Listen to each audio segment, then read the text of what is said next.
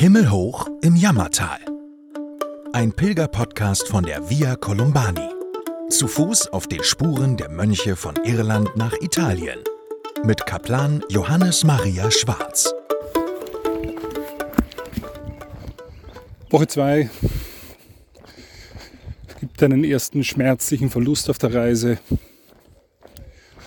Der rote Regenschirm hat sich abgeseilt. Ich glaube, dass ihm am Ende dieses Ganze immer auf, zu, auf, zu, dieses gebraucht werden und immer verfügbar sein müssen, dass das zwar einerseits seiner Existenz einen Grund gegeben hat, aber gleichzeitig es auch sehr belastend gewesen ist. Und äh, ja, irgendwo heimlich still und leise hat er sich vom Rucksack verabschiedet, er ist in Irland, von daher wird es sicher jemanden geben, der ihn auch brauchen kann. Mir wieder abgehen. Bisher, seit er abgesprungen ist, war jetzt nicht viel Regen, aber dem wird wohl bis zum Ende dieser Reise im Herbst nicht immer so sein. Von daher ist davon auszugehen, dass ich einen Ersatz finden muss. Also wenn es wenn diese Nachricht von irgendeinem Regenschirm gehört wird, der aus leichtem Carbonfasermaterial besteht und der sagt, ich möchte ein Abenteuer, darf gerne rot sein oder in einer anderen Farbe, dann ja, dann soll er mich bitte, soll er mir eine E-Mail schreiben und sagen, ich bin da verfügbar. Und dann werden wir vielleicht ein gutes Gespann nachdem mich sein Kollege aus dem Hause Euroschirm verlassen hat. Ähm, also diese Verlustmeldung muss ich geben in der zweiten Woche. So ist es nun mal.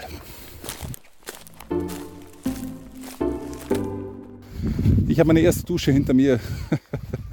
das ist etwas Großartiges. Äh, es hat äh, zehn Tage gedauert fast. Äh, nicht nur fast, zehn Tage hat es gedauert. Dann kam es zur Dusche. Äh, ich habe vor Amar ein erschwingliches B&B gefunden, eine ganz nette Unterkunft hergerichtet von, aus einer ehemaligen Garage, aber ganz stilvoll und das Bad war sehr klein, aber es hat einen Regenkopf bei der Dusche und äh, was Herz, was willst du mehr? Da bin ich unter dem warmen Wasser gestanden, es war gut auch für die Füße die Muskulatur, alles ein bisschen auflockern.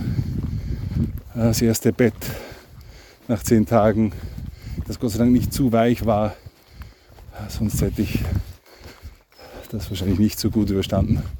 Das war also eine, eine tolle Nacht. Ich habe alle Batterien aufladen können, nachdem ich dann aber nach fast 50 Kilometern muss ich noch einmal 5 Kilometer laufen, nämlich ein Roundtrip in die City von äh, Armagh, wo ich dann noch einen, einen äh, Adapter suchen musste.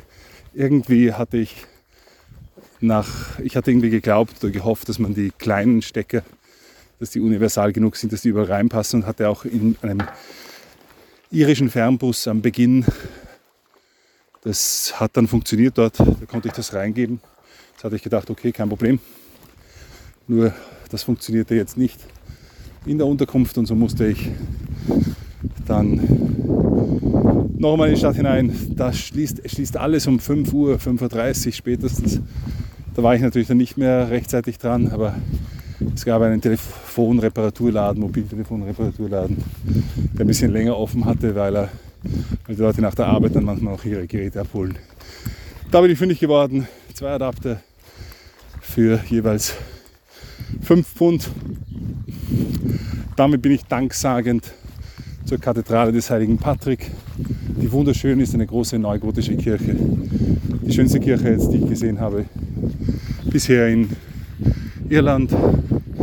Die St. Patrick's äh, Cathedral in Dublin habe ich ja wegen einem Rucksackdefekt dann nicht sehen können. Und das Schöne ist jetzt auch, in Amar beginnt der St. Patrick's Way, dem ich bis Downpatrick folgen kann und der ein bisschen äh, etablierter ist. Also ich weiß nicht, ob ich andere Pilger treffen werde, aber es ist auf jeden Fall so, dass man die kleineren Wege schon eruiert hat. Es geht auch ein paar Mal durch die Natur. Das freut mich, gerade auch weil sehr viele Asphaltkilometer jetzt mittlerweile schon hinter mir liegen und das für die Füße doch sehr anstrengend ist. Also auf geht's auf dem St. Patrick's Way zum Grab des heiligen Patrick in Downpatrick, wo ich in nach 120 Kilometern, also zweieinhalb Tagen, ankommen sollte. Ich habe gerade die Heilige Messe gefeiert. Nicht im Zelt oder sonst irgendwo auf improvisierter Fläche. Ja gut, improvisiert war schon, aber es war so ein Vorsprung, ein Steinvorsprung in der Mourne Wall. Das ist eine riesengroße, also glaube ich 20 Meilen lange Steinmauer rund um einen, um so eine Hügelkette, die Mourne, die Mourns. Ein wunderschönes Gebiet, das ich bei großartigem Wetter durchwandert habe. Und äh, heute ist das Wetter ein bisschen schlechter, aber es ist sich alles ausgegangen. Es war wirklich großartig. Leere Hügel, dieses Gras, auch von den Farben her ganz spannend.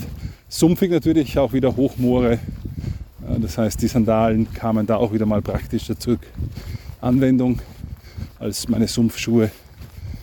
Äh, ganz liebe Leute getroffen aus Belfast, eine Männergruppe, mit denen ein bisschen geplaudert. Die sind dann denselben Weg gegangen letztlich wie ich, aber ich habe geglaubt, ich muss einen anderen Weg gehen, weil ich dem GPS nachgelaufen bin. Und das wurde hier eher nach Gutdünken gezogen, die Linie. Denn gerade auf so einem sumpfigen auf Hügel, auf so einer Hügelkuppe da spielt es dann eine Rolle, ob man einfach hier eine gerade Linie zieht zum nächsten Gipfel hinüber oder gescheiterweise äh, dort entlang geht, wo kein Sumpf ist. Ich im Glauben, dass mein Weg woanders weitergeht, bin denen nicht nachgelaufen, sondern da querfelein versucht irgendwie zu stapfen und habe sie dann später, als ich den nächsten Gipfel erreicht habe, auch unten gesehen, wo ich dann selber gelandet bin. Da ist bei dem Routen-Feintuning noch ein bisschen etwas zu verbessern. Aber auch dieser Umweg war leicht zu verschmerzen, denn äh, dieser, dieser nächste Gipfel hatte mir dann noch einmal einen schönen Blick auf einen See beschert. großartig, wenn das Wetter stimmt. Ich möchte gar nicht wissen, wie es gewesen wäre, wenn es geregnet hätte in diesem Abschnitt. Dann ist jetzt mein vielleicht Lieblingsabschnitt Irlands bis zu diesem Zeitpunkt wäre dann vielleicht gar nicht auf der Liste. Morgen. Das wird wahrscheinlich mein letzter Tag in Irland sein. Die Nacht war äh, anstrengend, sagen wir mal so. Ich habe hab lange irgendwie suchen müssen, einen Zeltplatz zu finden. Aber es war letztlich dann nur zwischen zwei Feldern möglich, dort was aufzustellen. Äh, das hat gehalten, halbwegs, aber der Wind hat gedreht und dann hat es mir den Regen, der in der Nacht einsetzen sollte und dann auch gekommen ist, das war planmäßig, das habe ich gewusst, dass es kommen wird. Aber war ich dann nicht ideal vorbereitet. Es ist ziemlich viel nass geworden. Auch von unten dann rein zwischen der Zeltunterlage und dem Zeltboden, der natürlich auch schon viele kleine Löcher hat. So dass meine Matte dann schon ein bisschen eine Luftmatratze war. Nicht geschwommen jetzt im Zelt, aber viel hat nicht mehr gefehlt in der Früh als ich dann raus bin, hat, hat das Zelt auch irgendwie armselig ausgesehen, weil der Sturm hatte das irgendwie auch zurecht geblasen in eine gewisse Schieflage. Eine armselige Geschichte. Im Nieselregen geht es jetzt weiter nach Norden. Heute werde ich Bangor erreichen und damit das Ziel der Via Columbani in Irland selbst. Dann geht es für mich nach Belfast und mit dem Schiff hinüber nach Liverpool. Und dann der Weg durch Wales.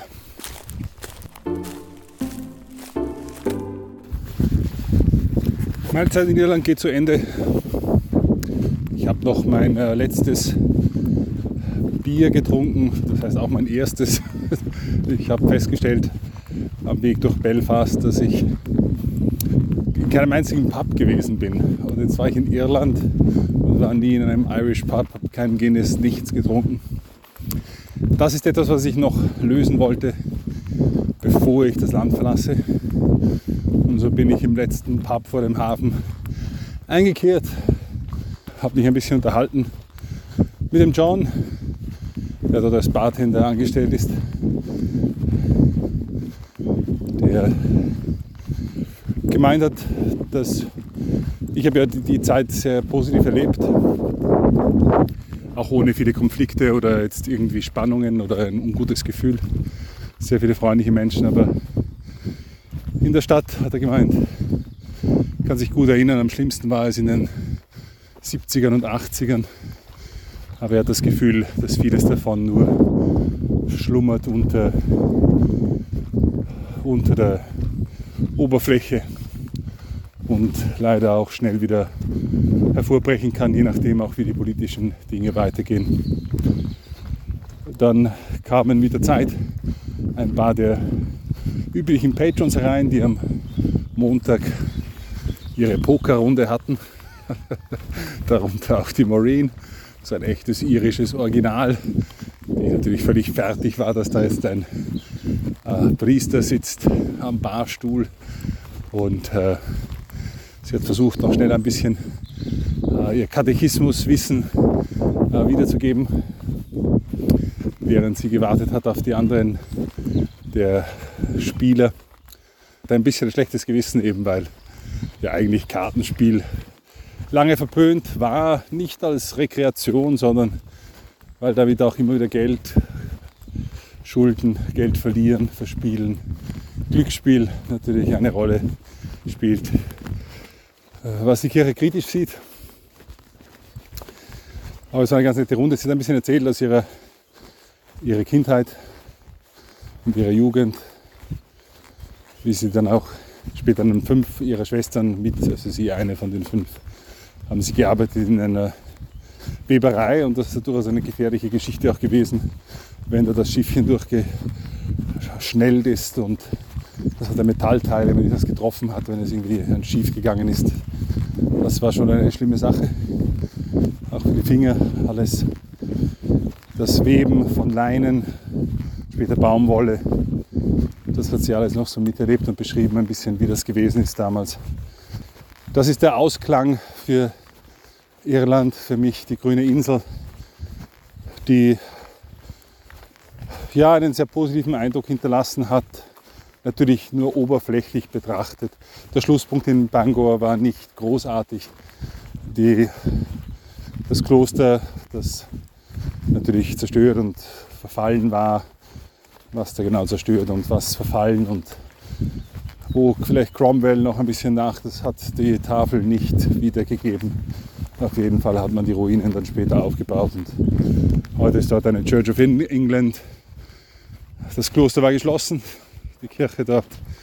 Das war ein bisschen ein Tiefpunkt, weil wenn du am Ende des Kolumbanweges vor einer Tür stehst, nur steht, wir sind nur bis um 13 Uhr offen, dann ist das schon ein bisschen schade eigentlich für einen Weg, den man hier etablieren möchte, weil es nun mal so ist, dass man nicht zwingend erst, dass man zwingend vor 13 Uhr ankommen kann. Auch sonst ist einiges passiert über die letzten Wochen und episodenhaft kann man ja da ein bisschen was wiedergeben.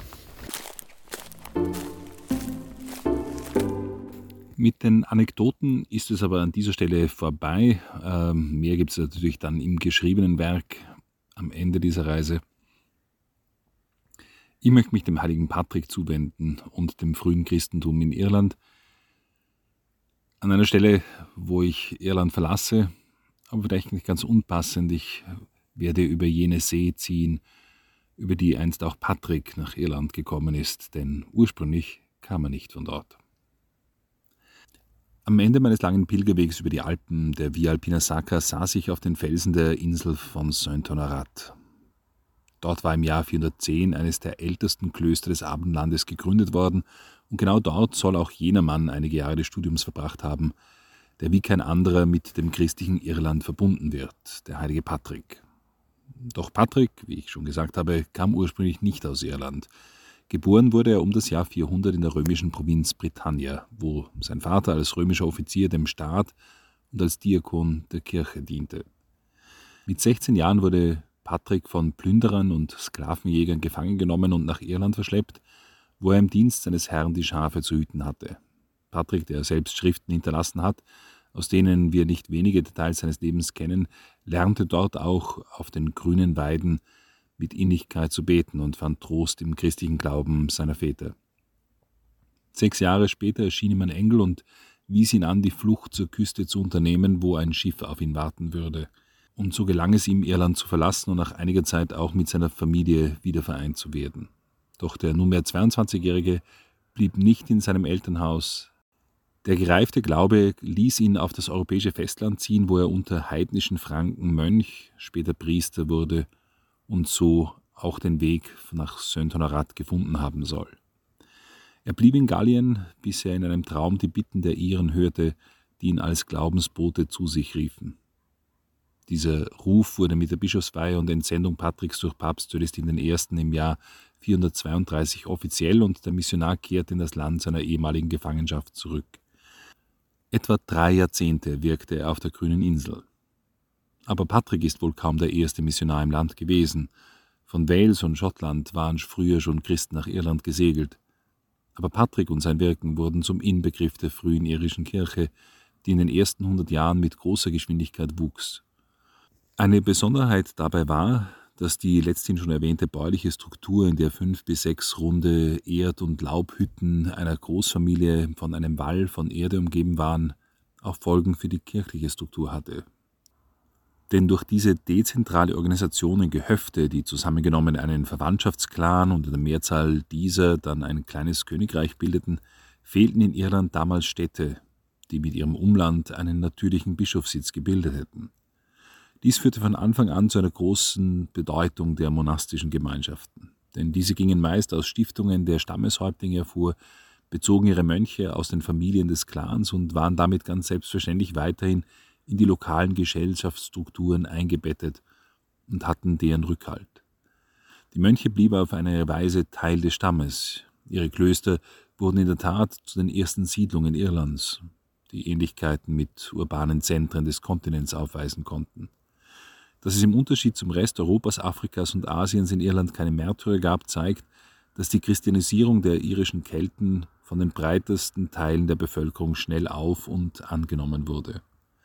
Zwar gibt es Bereiche aus den alten heiligen Viten, nach denen Druiden verschiedentlich den Einfluss der neuen Religion stören wollten, vergeblich, wie manch ausgeschmückte Legende den gewiss historischen Kern umkleidet, sorgte doch die bereits angesprochene Verankerung des Christentums in der Regionalität und Verwandtschaftsbeziehung eines Clans dafür, dass vielmehr einfach die alten Strukturen überformt und abgelöst wurden. Es war der Clan, der nunmehr einige seiner Mitglieder zu Mönchen ausbilden ließ, anstatt wie vormals zu Druiden, und damit dem Mönchstum und seiner Verbindung mit dem ganzen römisch-griechischen Kulturraum und seinen Idealen auch Schrift und Bildung nach Irland kamen, wurde dieser Wandel vor allem als Fortschritt erkannt und geschätzt. Während die regionale Anbindung und Verankerung den Klöstern also gewiss zur ersten Blüte verhalf, konnte dies andererseits bei Auseinandersetzungen zwischen den vielen streitbaren Clans die Mönche in weltliche Konflikte hineinziehen. Auch gab es von Anbeginn Klöster, die durch eine familienpolitische Besetzung der Äbte so stark unter dem Einfluss der weltlichen Herrscher standen, dass ihr geistiger Niedergang schon bald besiegelt war. Doch im Allgemeinen zeichnete sich das Leben der irischen Mönche durch eine große Strenge, harte Disziplin und großen Eifer aus. Und gerade in späteren Jahrhunderten, als sich in Europa der monastische Aufbruch verschiedentlich in Dekadenz verlor, schufen die irischen Mönche, stetig bedrängt durch Wikinger und das raue Klima, einige der großartigsten Werke frühchristlicher Kunst. Das Book of Kells ist nur eines dieser Schätze, der uns bis heute erhalten blieb nicht aus der Hand von Menschen, sondern Engeln, schrieb später Gerald of Wales, ein mittelalterlicher Historiker, der ansonsten nicht müde wurde, rohe, barbarische Bräuche der Iren anzuprangern. Von der ersten Zeit sind nur wenige bleibende Spuren geblieben. Wie auch die Behausungen der Menschen in den Gehöften lebten die Mönche in Bauten aus Holz. Erst später wurden diese durch Stein ersetzt, vor allem als man begann, die ersten Glaubensboten und ihre Schüler als Heilige zu verehren man einen würdigen Platz für ihre Reliquien errichten wollte. In der gleichen Zeit und mit dem Einsetzen der Pilgerfahrten begann man die charakteristischen Rundtürme und Hochkreuze zu erbauen, die bis in unsere Zeit überdauert haben. Wozu man die weithin sichtbaren Rundtürme gebaut hat, ist nicht eindeutig geklärt. Verschiedene Theorien wurden vorgeschlagen, vom Glocken- oder Wachturm zu Orientierungshilfen für Pilger, von einer liturgischen Verwendung, bei der man von hoher Stelle die Reliquien zur Schau stellte und damit segnete, hin zu Schutzbauten oder Statussymbolen, da wurden viele Theorien vorgeschlagen. Die berühmten steinernen Hochkreuze jedoch markierten vor allem besondere Orte an und um Heiligtümer und erhielten bisweilen wie andere Kreuze eine besondere Funktion in den religiösen Übungen der Pilger. Sie wurden Stationen auf der Turas, das heißt dem Umgang und Umkreisen der heiligen Stätten. Ein Ort, wo dieser physische Aspekt des irischen Pilgerns bis in unsere Zeit erhalten geblieben ist, befindet sich auf einer weithin bekannten Insel im Loch Dark, dem Purgatorium Sancti Patricii. Einer alten Überlieferung nach soll Christus hier dem heiligen Patrick den Eingang zur Hölle und deren Rand dem Fegefeuer gezeigt haben – in jedem Fall ist an jenem Ort schon in früher Zeit ein Kloster attestiert, das Pilger anzog, die wenigstens für die Dauer ihres Aufenthalts versuchten, das strenge asketische Leben der Mönche zu imitieren. So bekannt wurde die Insel später, dass sie der einzige namentlich genannte irische Ort auf Martin Beheims Globus aus dem Jahr 1492 war. Ritter und Nobelmänner aus dem fernen Ungarn oder Vertraute des spanischen Königs waren schriftlich verbürgte Pilger, an diesem Ende der Welt. Und wer heute diesen Ort besucht, kann immer noch eintauchen in eine andere, archaische Form der Wallfahrt. Doch bevor man zur Insel übersetzt, beginnt man zu Mitternacht mit dem Fasten. Auf der Insel selbst werden die Schuhe ausgezogen. Barfuß zieht der Pilger nun zur Kirche und barfuß bleibt er die ganze Zeit über, während er im Laufe der drei Tage die sogenannten Stationen absolviert eine Abfolge von einfachen Gebeten im Knien und bei Umrundungen bestimmter heiliger Stätten sowie symbolhafte Handlungen, zu denen eindrücklich auch das Stehen vor dem Kreuz gehört, wo der Pilger die Arme ausstreckt und dreimal wiederholt, ich widersage der Welt, dem Fleisch und dem Teufel. In der ersten Nacht nach seiner Ankunft hält der Pilger die Vigil, kein Schlaf, sondern das durchgehende Gebet in der Basilika.